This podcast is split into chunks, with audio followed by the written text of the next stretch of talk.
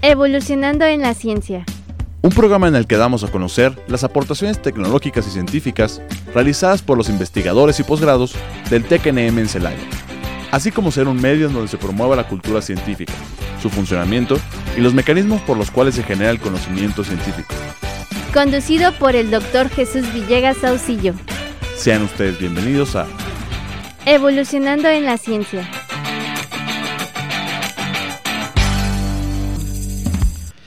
Su amigo y servidor Jesús Villegas Auxillo les envía un fuerte abrazo, dándole la bienvenida al ciclo de divulgación de la ciencia del Tecnológico Nacional de México en Celaya, titulado Evolucionando en la Ciencia, a través de XHITC Radio Tecnológico de Celaya, el sonido educativo y cultural de la radio, en el 89.9 de FM Internet y también a través de Spotify.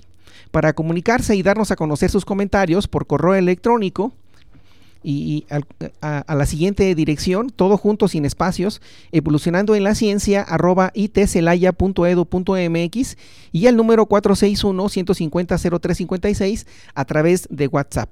Para algún comentario, sugerencia o algún tema que deseen que abordemos, pues estamos prácticamente a la orden. Y bueno, el día de hoy, dentro de la segunda temporada en Evolucionando en la Ciencia, tocaremos el tema titulado La inteligencia artificial en las ciencias exactas. Y para ello está con nosotros nuestro invitado, el doctor René Luna García. Y pues buenos días, este doctor René, gracias por aceptar esta invitación. Muchas gracias Jesús por tu invitación. Ya tenía tiempo que no podíamos platicar desde hace algunos años. Y pues bueno, agradezco tu invitación y pues aquí estamos para servirte. Ok, pues muchas gracias René. Entonces, pues bueno, si, si nos permites, pues vamos a, a comenzar con parte de, de, la trayectoria, con parte de tu trayectoria, si me permites este, hablar en, en primera persona. Y bueno, pues la trayectoria del doctor René Luna García, pues bueno, él estudió la licenciatura en física y matemáticas, así como la maestría en física en la Escuela Superior de Física y Matemáticas del Instituto Politécnico Nacional. Posteriormente realizó el doctorado en física de altas energías y rayos cósmicos y cósmico, eh, perdón, este, eh, la, interrupción rayos cósmicos por el Centro de Investigación y de Estudios Avanzados del Instituto Politécnico Nacional, por sus siglas CIMBESTA. Posteriormente realizó el postdoctorado en la Universidad del Estado de Río de Janeiro en física difractiva de altas energías para el, para el experimento de cero T patrón en conjunto con el Laboratorio Nacional Fermi, que en este caso eh, por sus siglas es Fermilab, que se encuentra ubicado en Batalia, Illinois, en, en Estados Unidos de América, realizando el análisis de datos de colisiones de partículas en cromodinámica cuántica por medio de cómputo paralelo y científico. Realizó sus estancias de investigación en la Universidad Nacional de La Plata en Argentina. También eh, estuvo realizando una estancia en el laboratorio Pie Auger eh, de rayos eh, cósmicos en Mendoza, Argentina. Posteriormente estuvo en el Departamento de Física del Instituto Tecnológico de Mindanao y, y Laguín, en este caso, en el país de Filipinas. Su adscripción actual es profesor investigador del Centro de Investigaciones en Computación del Instituto Politécnico Nacional. Dentro de sus distinciones actuales es miembro del Sistema Nacional de, Investigadores con el nivel 1 y es coordinador de la comunidad de matemáticas de la Corporación Universitaria para el Desarrollo de Internet 2 por sus siglas, en este caso CUDI. Dentro de su producción científica ha publicado más de 100 artículos en las áreas de física de altas energías y publicaciones de inteligencia artificial. Ha dirigido 10 tesis de maestría, y 5 de doctorado.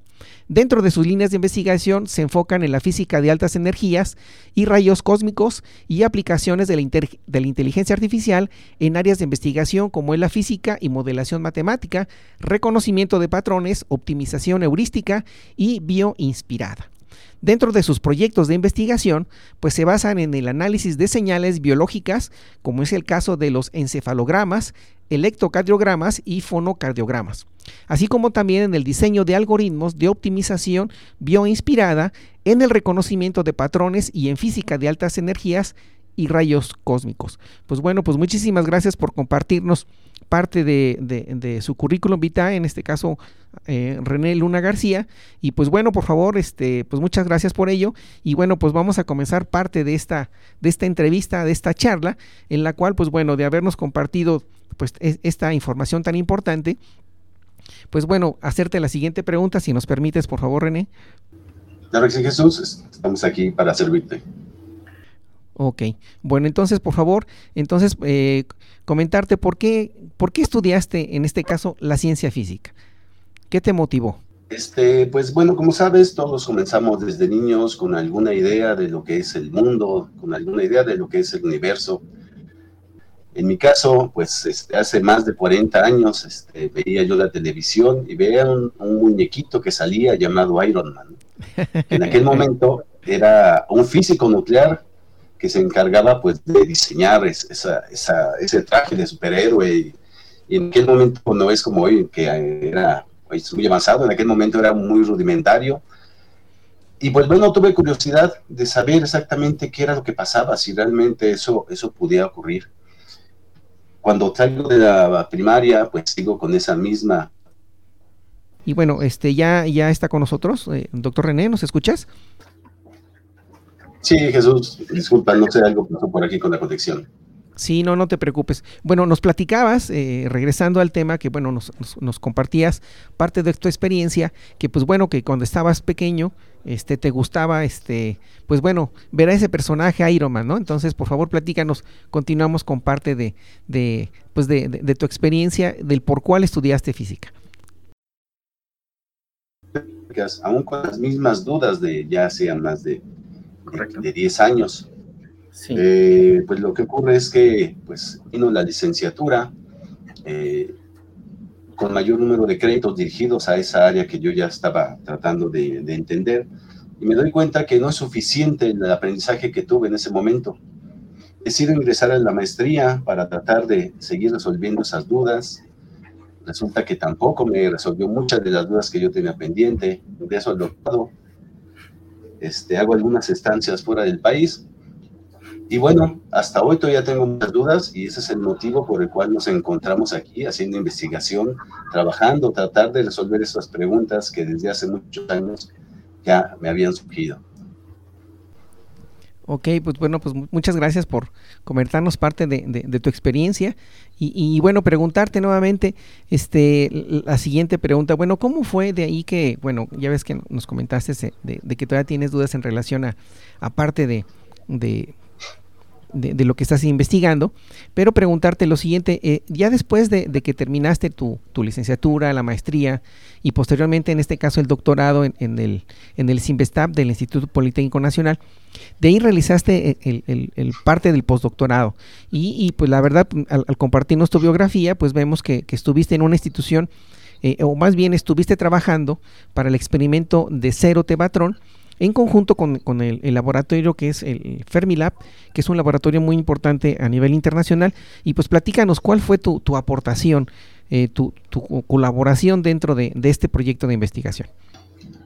Bueno, pues cuando, cuando este, laboratorio, que ya cerraron hace algunos años, que fue sustituido ahora por el, este, LHC con sus diversos experimentos, eh, pues es un experimento que tomaba datos día y noche y varios, varias partículas, varias colisiones por segundo. De tal manera que había que analizar toda esa información que estaba teniéndose de, ese acelerador con muchísimas colisiones por, hora, por minuto. Y el objetivo era pues prácticamente entender por qué eh, después de que estas partículas colisionan, tienen provocan una cascada secundaria, que son las que son medidas directamente en los detectores de, del en los, digamos que del detector, reconstruir esa información y tratar de explicar el por qué justamente llevaron esa forma, por qué justamente se distribuyeron de esa manera, tratando de entender el tipo de interacciones, el tipo de colisión que ocurre y bueno, con esto, pues tratar de entender mucho más la fenomenología del comportamiento de, las partículas. Este, hay mucho trabajo ahí, hay muchos tipos de interacciones a estudiar, muchos tipos de, digamos que información que se analiza, de tal manera que había muchos grupos trabajando al mismo tiempo con los mismos datos. Porque en un segundo puede haber varios tipos de colisiones que solamente este, pueden ser estudiadas por grupos especialistas, digamos, en un tipo de física, eh, especialmente, ¿no? Así que, pues bueno, esa, ese era mi trabajo, recolectar los datos, tomar los datos que ya eran tomados por el detector, analizarlos, hacer un estudio de cuál era el comportamiento de, de, las partículas y tratar de explicar por qué era que se comportaban de esa manera.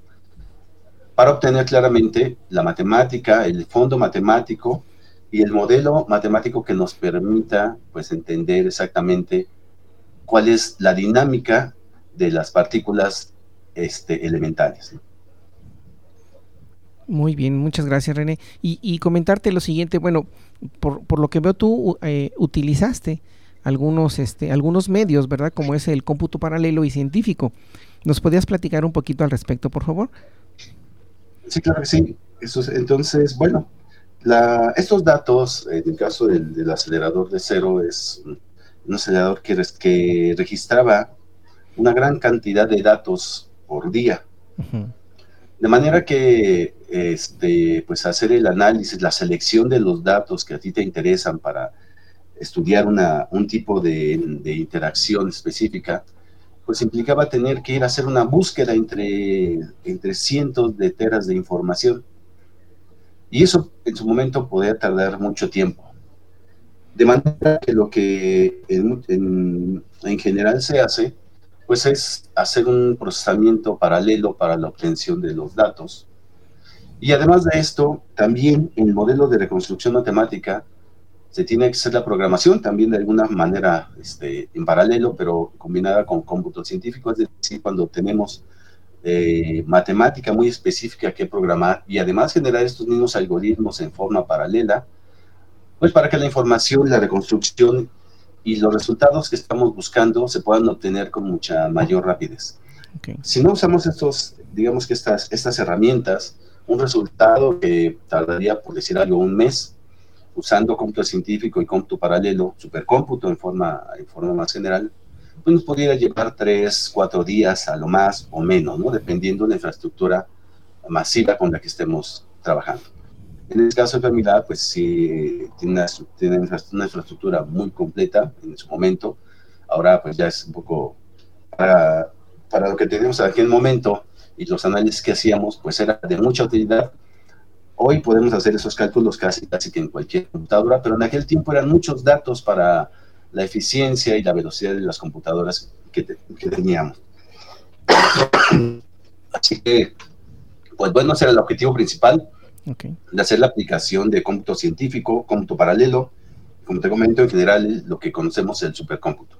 Ok, perfecto, muchas gracias. Oye, y bueno, platícanos un poquito en relación a tus estancias. Estuviste en la Universidad Nacional de La Plata en Argentina, posteriormente estuviste en el laboratorio Pierre Auger eh, de, rayos de rayos cósmicos en Mendoza, Argentina, y posteriormente estuviste en, el Departamento de Física del Instituto Tecnológico de Mindao y Ligan en, en Filipinas. Por favor, platícanos en relación a esas estancias. Sí, creo que sí. Mira, cuando mi trabajo literalmente en la Universidad de La Plata, pues era colaborar con quien fue también mi asesor de tesis, el doctor Sergio Schuto, y estábamos estudiando eh, qué tipo de interacciones podrían influir más en la detección de rayos cósmicos. Es decir, ¿qué pasa si yo hago modificaciones al porcentaje de una interacción específica, que en aquel, caso, en aquel tiempo eran las interacciones difractivas? ¿Qué ocurre si, si llega un rayo cósmico y es detectado por los observatorios? Yo necesito hacer una reconstrucción y necesito dar una explicación de por qué el comportamiento de esa cascada que es detectada por el observatorio tiene ese comportamiento. De manera que mi trabajo ahí con el doctor Sergio Schuto pues era proponer que había una interacción difractiva que afectaba fuertemente el resultado que pudiera verse en los detectores. Así que eh, revisamos varios modelos matemáticos, varios, este, varios simuladores y encontramos que, que estas interacciones afectaban fuertemente lo que pudiera medirse. Hicimos varias simulaciones, analizamos y pues encontramos que, que había posiblemente un modelo muy famoso que podía estar mal en relación a, a, estos, a, estas, a, las propuestas teóricas que se hacían eh, en su modelo. ¿no? Lo publicamos en aquel momento y pues resulta que este, los autores del modelo tuvieron que trabajar muy fuerte para corregir esos errores que no se habían visto y que claramente causaban problemas en las medidas, en las propuestas de simulaciones que se usan para tener una buena medida en los observatorios. Eh, en el observatorio Pierre Roger también, dentro de que se encuentra en Malargüe, Argentina, eh, pues mi trabajo era más que nada ir a hacer una toma de datos. El observatorio tiene varios detectores, ahora ya tiene un conjunto de detectores más, pero tiene unos detectores que se llaman detectores de superficie, que son unos tanques que tienen este, algunos detectores adentro, que cuando pasa una partícula cósmica los detecta. Esos detectores funcionan día y noche. Tiene otros detectores que también sirven para detectar otro tipo de partículas que se llaman detectores de fluorescencia estos detectores de fluorescencia solamente pueden funcionar de noche y cuando no hay luna llena. Si esto ocurre, este, pues se quemarían los, los fotomultiplicadores y evitaría que además de esto saliera muy caro resolver el problema, pero además no nos ayuda la información de los rayos cósmicos detectados, no nos serviría para nada. De manera que mi trabajo en aquellas estancias pues era prácticamente este, asegurarme de que la toma de datos de los detectores de fluorescencia fueran correctas, así como los detectores LIDAR y, Raman, que también hicieran su función, también eran detectores que solamente funcionan de noche, y que nos daban información para comprender con mayor precisión cuál era el comportamiento de los rayos cósmicos que llegaban de, de fuera de la Tierra, que colisionaban con nuestra atmósfera y que eran registrados dentro de estos observatorios. Entonces, pues siempre era muy interesante, siempre sabían cosas buenas, la combinación de la información electrónica que se tiene, que se observa, hacer una reconstrucción matemática para poder decir de dónde vino esa partícula, qué energía tenía y cuál era su composición química, pues siempre, siempre se necesita estar mejorando y comprender con mucho, con mucho mayor precisión del tipo de interacciones que esas partículas tienen en una, en una colisión. En el, en el grupo de, de, física de altas energías de, Mindanao, en, la Universidad de, de Iligan, Instituto Tecnológico de Iligan, en, la, en, Filipinas, eh, pues mi trabajo era un poco ayudar a la formación de un pequeño grupo de física de altas energías que estaba comenzando a surgir. Este, pues bueno, yo tenía un par de estudiantes de doctorado que estuvieron, uno de ellos estuvo aquí mucho tiempo conmigo en la Ciudad de México, tratando pues de, hacer su, investigación para poder adquirir el grado de doctor allá en su universidad. Y mis viajes para allá pues eran justamente eso, para que el grupo se estabilizara un poco más, dar algunos cursos también fundamentales de física de altas energías, de física de partículas. Y ahora pues el grupo ya tiene al menos cuatro doctores. Ya parece que están comenzando a arrancar su, en la universidad su pequeño grupo de física de altas energías. Este, hasta hoy todavía sigo colaborando con ellos porque pues tienen algunas propuestas muy interesantes. Ya comienza a tener estudiantes este, con mayor periodicidad. Y pues me da gusto que ese, que ese grupo en esa universidad, este, pues yo lo haya podido apoyar para que comenzara, arrancara y pues ahora, dentro de poco tiempo, yo espero ver que ya puedan funcionar por sí mismos. Y pues claramente ahí me gustaría seguir colaborando con, con, eso, con, esa, con ese grupo. Ok, perfecto, muchas gracias. Eh, y, preguntarte, bueno, dentro de todas las actividades que también realizas, este, nos compartiste en, en, tu, en tu CBU, que bueno, que, que formas parte también, ¿verdad?, de, de, una corporación, en este caso, que es la Corporación Universitaria para el Desarrollo de Internet que en este caso se llama CUDI, y tú eres el coordinador de la comunidad de matemáticas. Si, si podrías ser tan amable de, compartirnos, bueno, qué, cuál es este el objetivo de esa de, de CUDI en el caso de tu comunidad, qué realizan, cómo está conformado todo esto, por favor. Sí, mira, la Corporación Universitaria para el Desarrollo de Internet, CUDI, eh, fue diseñada para, digamos que para eh, dar Internet avanzada a, a, empresas y a, universidades de manera que puedan comunicarse de una manera más segura y más rápida. Otro objetivo de esta, de, digamos que de CUDI, de esta este, corporación, también es pues dar eh, aplicaciones a todos los servicios que ellos están dando, entre ellos, pues como te comentaba, la Internet avanzada. Para esto, pues se crean comunidades, son especies como de, de pequeñas redes dentro de CUDI, en donde pues aparece, por ejemplo, la comunidad de ingeniería, este, la comunidad de educación, la comunidad de matemáticas, que son como pequeñas redes que se dedican a hacer divulgación de, pues, del tema o los temas que cada comunidad maneja. En mi caso, eh, la comunidad de matemáticas tiene vertientes que van dirigidas, una, a la, a la matemática educativa, es decir, que tiene como objetivo eh, pues colaborar con grupos de docentes de medio superior y superior para que los expertos eh, en matemática educativa puedan de alguna manera dar este, pequeñas técnicas para que ellos puedan ayudar a los estudiantes a que comprendan las matemáticas con mayor rapidez y con mayor eficiencia.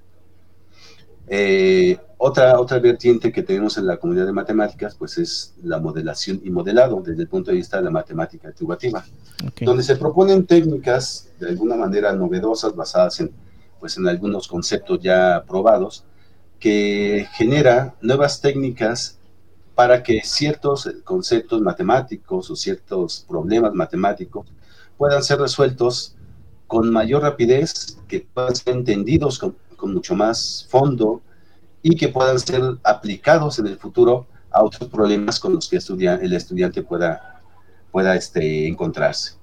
Una tercera vertiente que tiene la comunidad de, matemáticas es lo que conocemos como la modelación matemática. La modelación matemática, como tú sabes, es, este, nosotros llamamos que es la extracción de la matemática de un fenómeno o de un problema que queremos resolver. Por ejemplo, si yo quiero analizar, quiero estudiar qué es lo que ocurre con la gravedad, pues entonces propongo un modelo matemático que me diga por qué la gravedad se comporta de esta forma. Si yo quiero hablar un poquito de meteorología, pues debería generar un modelo matemático que me diga qué pasa con meteorología. Lo mismo en finanzas, ¿no? Porque hay un, generar un modelo matemático que me, que me pueda ayudar a predecir con mayor precisión si la bolsa mañana cae, los precios aumentan y poder decidir si compro o vendo. Y de esta forma, eh, la modelación matemática es justamente eso. La representación matemática de los problemas que nos encontramos en la vida diaria. Hay muchos problemas, hay muchas ramas de las matemáticas que nos ayudan a esto. Sabemos que, por ejemplo, estadística, cuestiones básicas, álgebra, hasta pues matemáticas un poquito más complejas y bueno, con este, este es el objetivo de la tercera, de la tercera vertiente de la comunidad de, matemáticas. Eh, hemos trabajado ya con mucha gente, eh, inclusive con gente de tecnológico. Uno de los resultados más importantes, por decir algo que hemos, eh, que hemos obtenido, es poder dar pequeños cursos de educación matemática a profesores de nivel medio superior, que son aquellos que hemos notado con mucho mayor interés en, superarse para dar sus clases y sus cursos y hemos tenido mucha afluencia cuando esto lo, lo, desarrollábamos. Así que bueno, este, seguimos trabajando en esta área. Eh, si quieren contactarme, al final vamos a dar mis datos y bueno, todo aquel que quiera colaborar de alguna manera en alguna de estas áreas de la comunidad de CUDI, pues es muy bienvenido. Sí, y, por cierto, eh, comentarte, bueno, si me permites, entonces, esto está abierto a, todas las instituciones eh, nacionales e internacionales, tengo entendido, ¿verdad? Sí, es una, es una corporación sin, sin este, no, este, digamos que abierta, como tú dices, a todas las universidades, empresas que quieran colaborar de alguna manera, lo único que necesitan hacer pues, es contactarse con, con nosotros y este y pues de alguna manera, si quieren o necesitan que nosotros les ayudemos de alguna forma, pues comenzaremos a, organizar algunos pequeños cursos para ayudarlos en forma general o cualquier cosa que, sea de utilidad para ustedes. Ok, perfecto. Bueno, entonces, eh, pues muchas gracias por compartirnos parte de esta información que en este caso es eh, la Corporación, eh, Corporación Universitaria para el Desarrollo de Internet. Y bueno, con ello nos platicó el doctor René Luna García. Y bueno, vamos a, pasar a unos, un, corte, eh, un corte propio de Radio Tecnológico de Celaya, recordando que estamos hablando sobre el tema de la inteligencia artificial en las ciencias exactas con el doctor René Luna García. Regresamos en unos minutos.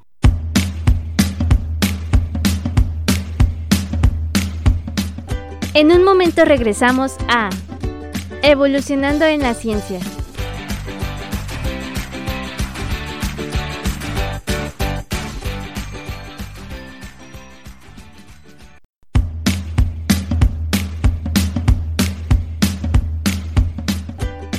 Estamos de regreso en Evolucionando en la Ciencia.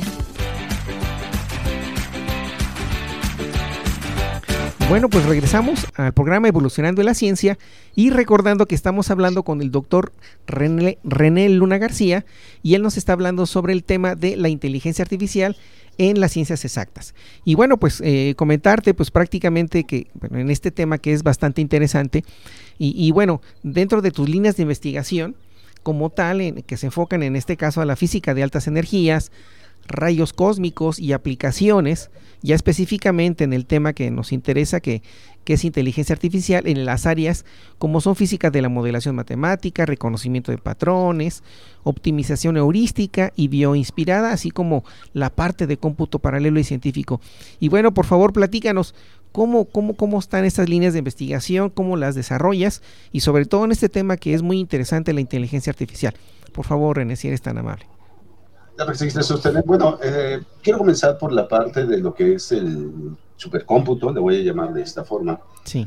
que es la conglomeración de muchos, por llamarlo así, de muchos equipos de cómputo, muchas computadoras este, estándares como las que conocemos, computadoras, por ejemplo, de escritorio, que de alguna manera son conectadas en un solo dispositivo, que nosotros llamamos un concentrador, un hub, todas se conectan de alguna manera en un dispositivo así y una de esas computadoras se elige para hacer aquella que llamamos nosotros el nodo maestro. Okay. El nodo maestro se encarga de recibir, pues no sé, la información que nosotros queremos procesar y de repartirla, por decirlo así, de una manera equitativa en todos los otros, en todas las otras computadoras con las que trabajamos, de manera que cada computadora pues realiza un trabajo por separado. Como, como dicen los principios básicos, divide y vencerás. Así que este nuevo maestro manda toda la información en forma equitativa a todas las otras computadoras que llamamos nodos esclavos. Una vez que todos estos otros nodos terminan de procesar la información, la regresan al nodo maestro, el nodo maestro se encarga de recopilar la información y, eh, y darnos resultados de qué fue lo que nosotros este, procesamos. Eh, bueno, hay, varias formas de hacer esta, este cómputo paralelo. Eh, no, no, se, no se hace solo. Okay. Claramente nosotros tenemos que decirle al nodo maestro qué es lo que tiene que hacer y eso lo hacemos mediante un código, un programa.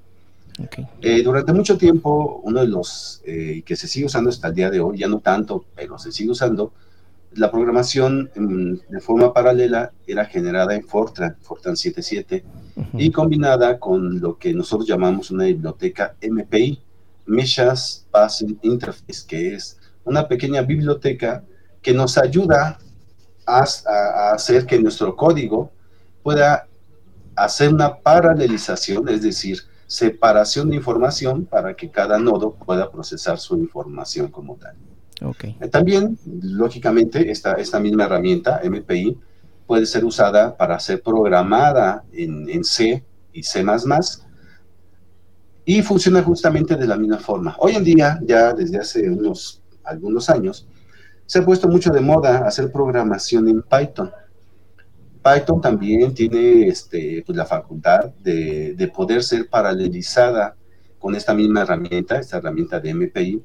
Y de alguna manera tiene la ayuda que ya tiene muchas bibliotecas matemáticas que nosotros ya no tenemos que programar, sino simplemente llamamos, si yo quiero hacer un producto de matrices muy grandotas, llamo la, la, función que me va a hacer la, el producto de funciones y se va, por ejemplo. Okay. En caso de Fortran y de C, tenemos que programar más a pie, tenemos que programar con mucho más detalle, más, más, más desde la base, más desde cero. Pero en cualquiera de estos modelos, en cualquiera de estos este, llamados modelos de programación, eh, o programas de programación, o lenguajes de programación, podemos hacer esta, este procesamiento paralelo. Así que, este, pues bueno, esta es una herramienta muy importante que hoy en día se usa o casi la, gente que tiene mucha información para procesar en Big Data, por ejemplo, en análisis de datos experimentales. Si queremos hacer simulaciones de un procesamiento, por ejemplo, como les comentaba, dispersión de contaminantes acá en la Ciudad de México, que, que, está, que está muy de moda, etcétera, etcétera, necesitamos una herramienta de cómputo muy, muy grande. Y esto, pues justamente, como les digo, están, la, base fundamental es hacer conectar un conjunto de computadoras en algo que llamamos un concentrador, elegir un nodo maestro y a los demás les llamamos que son los nodos esclavos. Dividimos la tarea entre todos y esto hace que nuestro proceso de análisis sea mucho más, mucho más rápido. Así que esta es una herramienta, una herramienta que necesitamos completamente para, para poder hacer nuestro trabajo con mayor facilidad.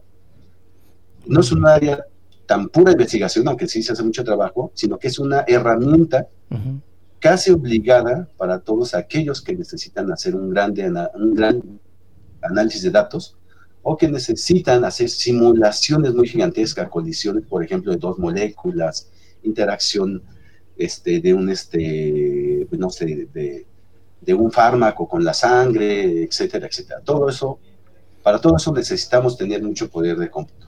Muy bien. Y otra herramienta también que, he anexado en los últimos 10, 12 años a, mi trabajo es el uso de los algoritmos de la inteligencia artificial.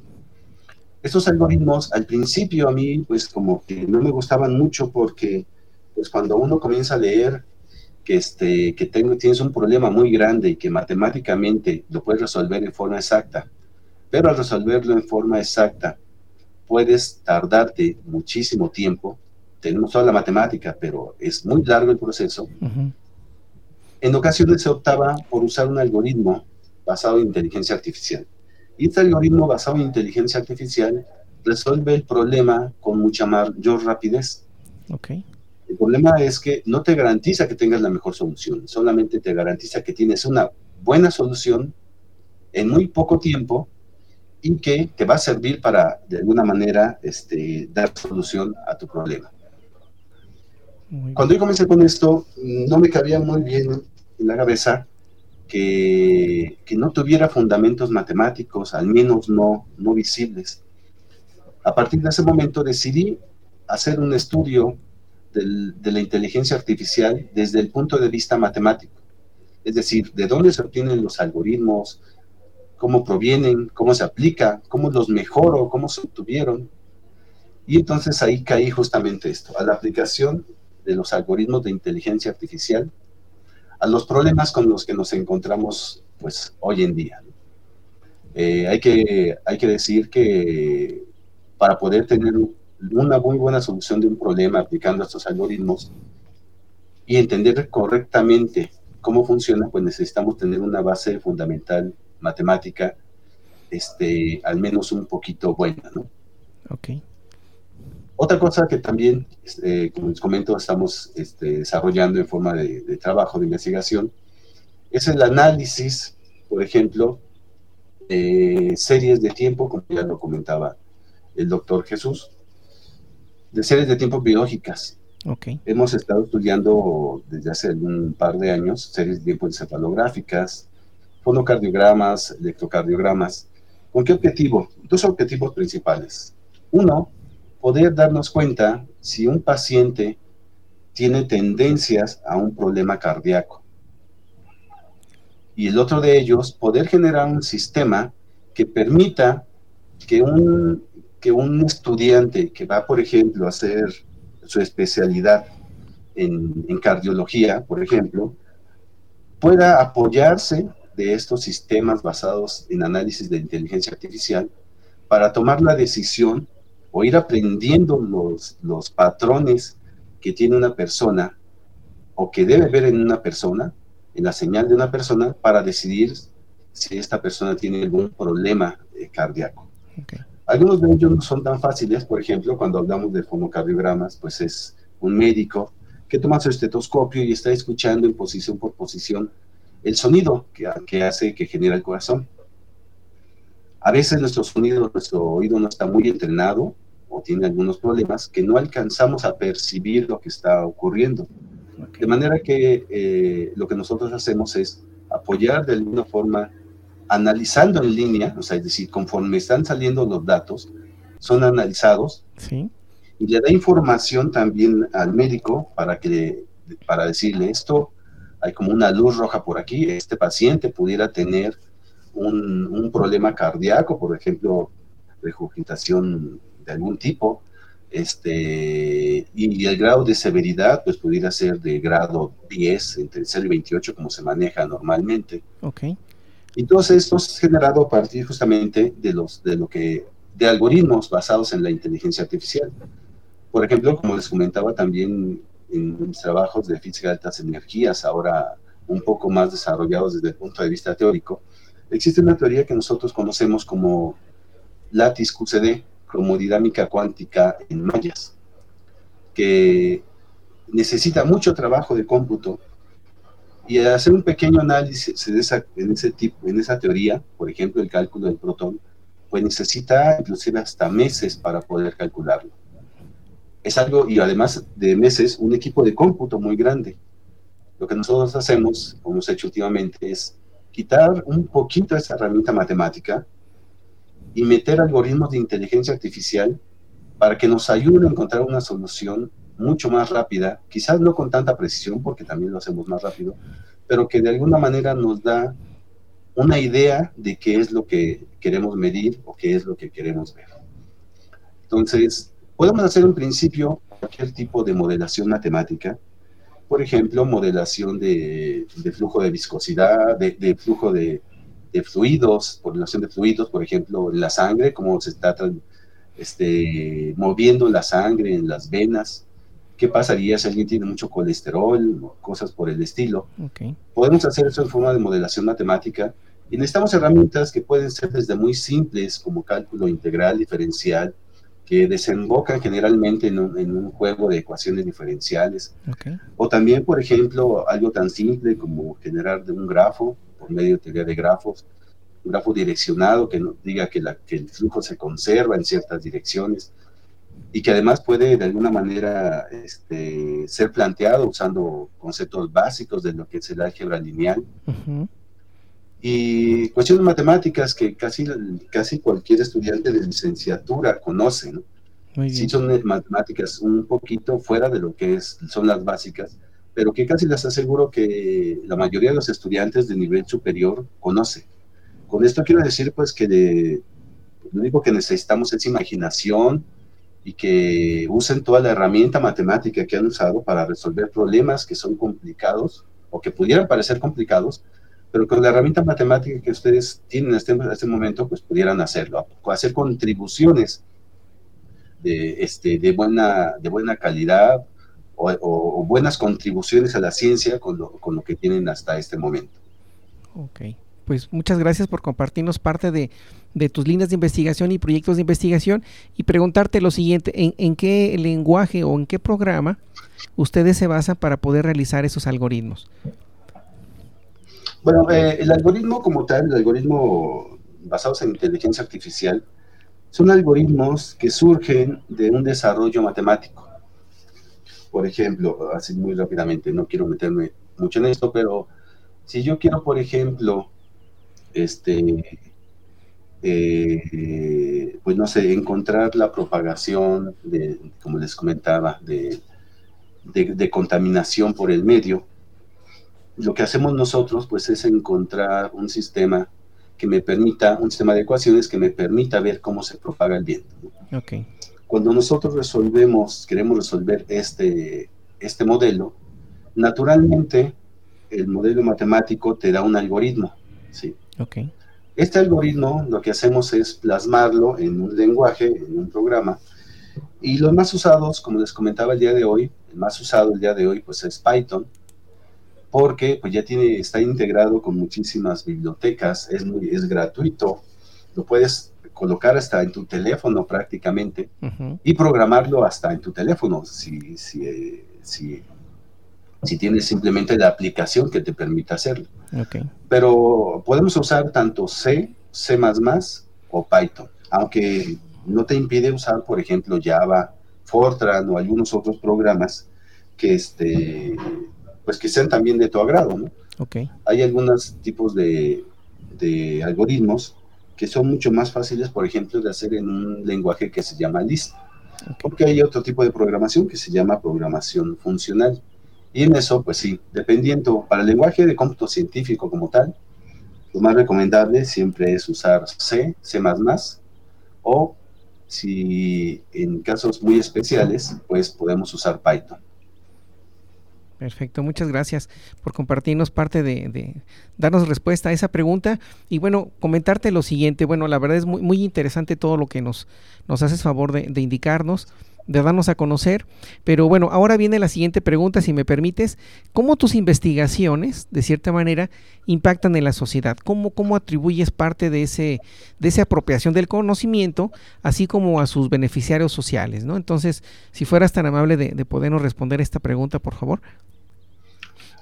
Bueno, pues eh, eh, en el caso de la física de altas energías, siempre ha habido un dilema este, muy común en donde muchas veces cuando uno se presenta a dar una plática relacionada con física de altas energías, rayos cósmicos, este, siempre surge una pregunta que es muy común, ¿no? la pregunta de alguien puede decir, ¿y eso para qué sirve? Exactamente, así es. es, es. Es una pregunta muy difícil de responder desde el punto de vista del modelo matemático, de lo que vemos dentro de una colisión de una partícula, si me preguntaras así directamente para qué sirve, pues sí, para hacer ciencia, ¿no? Pero hay, otro, hay otra respuesta que es muy importante y que, y que prácticamente no se ha visto. La gente no la ve porque es un efecto secundario de hacer el estudio sobre este tipo de física, ¿no? Sobre este tipo de, interacciones. Y es que generan un desarrollo tecnológico que no puede generarse en algunas otras áreas. Y que con el tiempo es aplicado a muchas otras áreas con mucho éxito.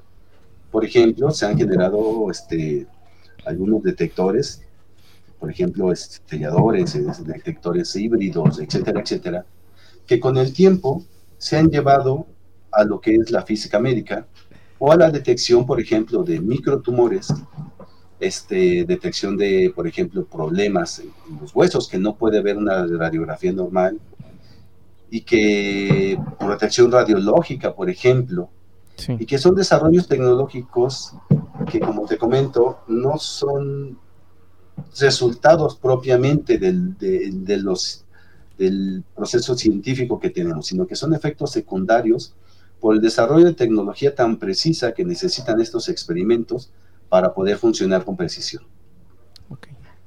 Muy bien. y pues, entonces, pues, esta área, física médica, este, se, se, genera también mejoras en lo que, como te comento, la protección radiológica.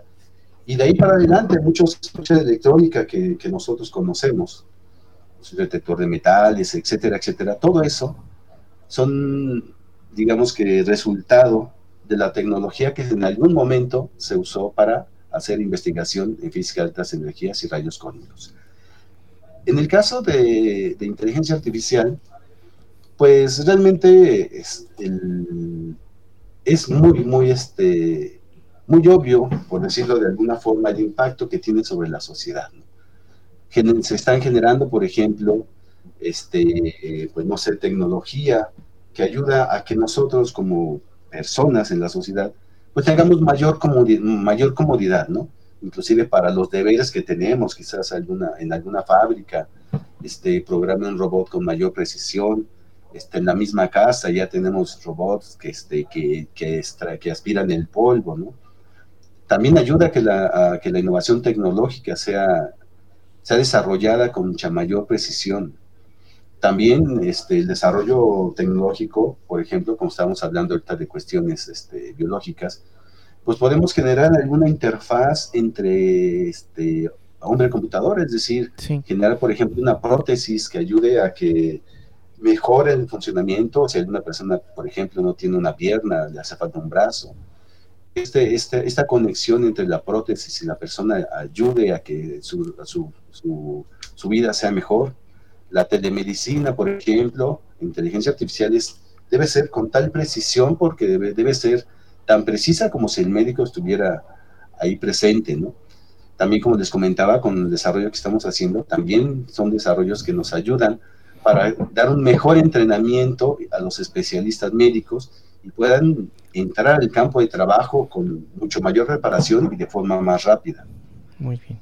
Y entre, bueno, este, entre esas muchas cosas, realmente la inteligencia artificial pues, está, como se dice, como se dijo hace algunos, un par de años, estamos en el siglo en que la inteligencia artificial nos va a decir hacia dónde vamos. Perfecto. Pues bueno, pues muchas gracias por compartirnos parte de, la respuesta a esta pregunta. Y bueno, y, preguntarte, ¿en dónde te pueden localizar? Si nos puedes compartir algún correo, alguna dirección, en donde, pues bueno, algún investigador, algún colega, algún alumno o alguien que esté interesado en, en hacerte una pregunta, colaborar, ¿dónde te puede encontrar? Por favor, René. Ah, este, bueno, aquí como saben, el Centro de Investigación en Computación se encuentra en la Ciudad de México, en el norte de la ciudad. Y mi correo, al cual pueden escribirme con toda confianza, con sus dudas, este, si tienen, este, pues quieren hacer una colaboración, inclusive si quieren venirse a hacer la maestría o doctorado a la Ciudad de México, aquí al Centro de Investigación en Computación, son bienvenidos todos aquellos que, que quieran venir. Colegas que quieran colaborar también en estas áreas también son bienvenidos. Entonces, pues pueden escribirme a esta, a esta dirección, rlunag arroba ipn.mx. Okay. Entonces, repito, rlunag arroba ipn.mx. Todo junto sin espacios, ¿verdad? Ajá, todo sin espacio. Ok, rrr arroba ipn.mx. O también te pueden encontrar en alguna página oficial del Centro de Investigaciones en Computación también, ¿verdad? Sí, ustedes buscan Centro de Investigación en Computación del IPN, aparecerá casi en la primera línea el SIC.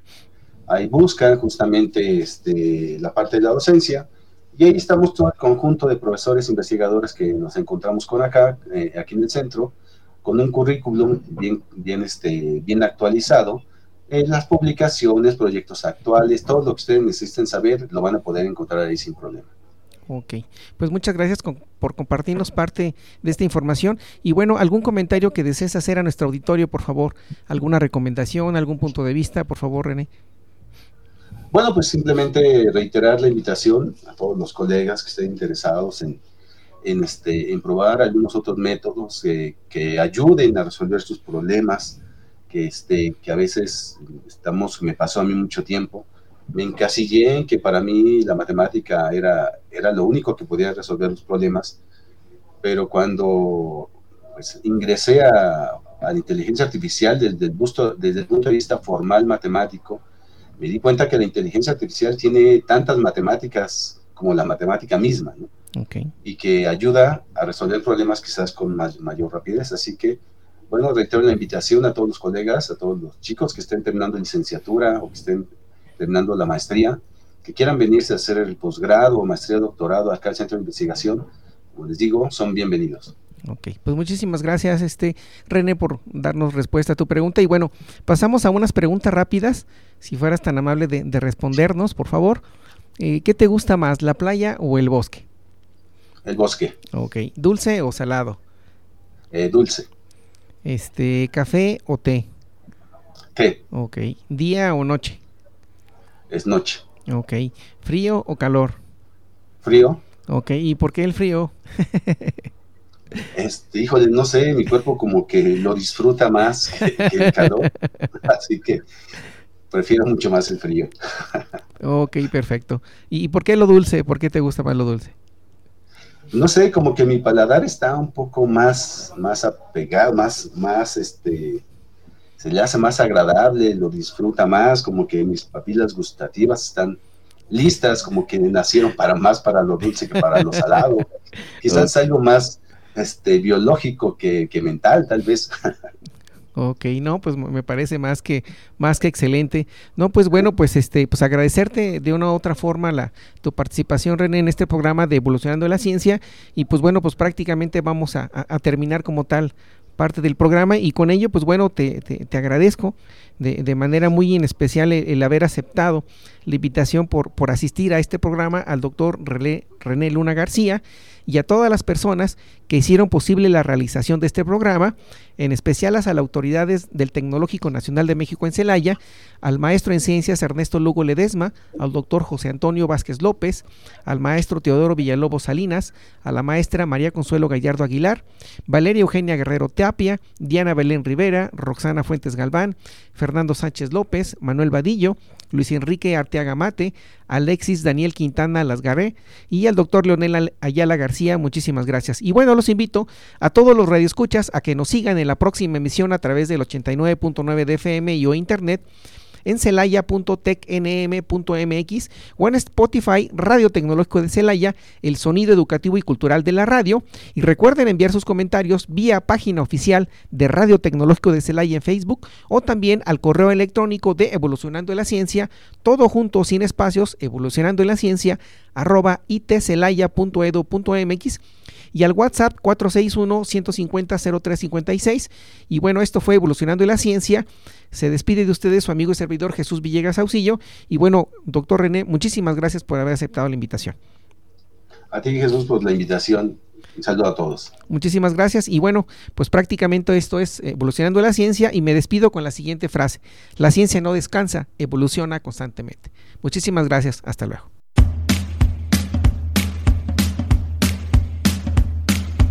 Evolucionando en la ciencia. Escúchanos en el próximo episodio a través de Radio Tecnológico de Celaya, el sonido educativo y cultural de la radio.